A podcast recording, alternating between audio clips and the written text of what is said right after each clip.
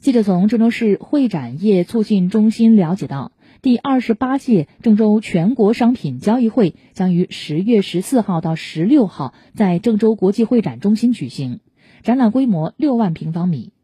包括餐饮与供应链专区、国潮馆、茶文化专区、人居文化与房产区、电商选品展示等待区。本次展会的主题是贯彻新发展理念，引领新消费时尚，将采用线上线加线下的相结合的方式，举办高峰论坛、行业大会、商贸合作、展览展示、成果发布、配套活动等六项活动。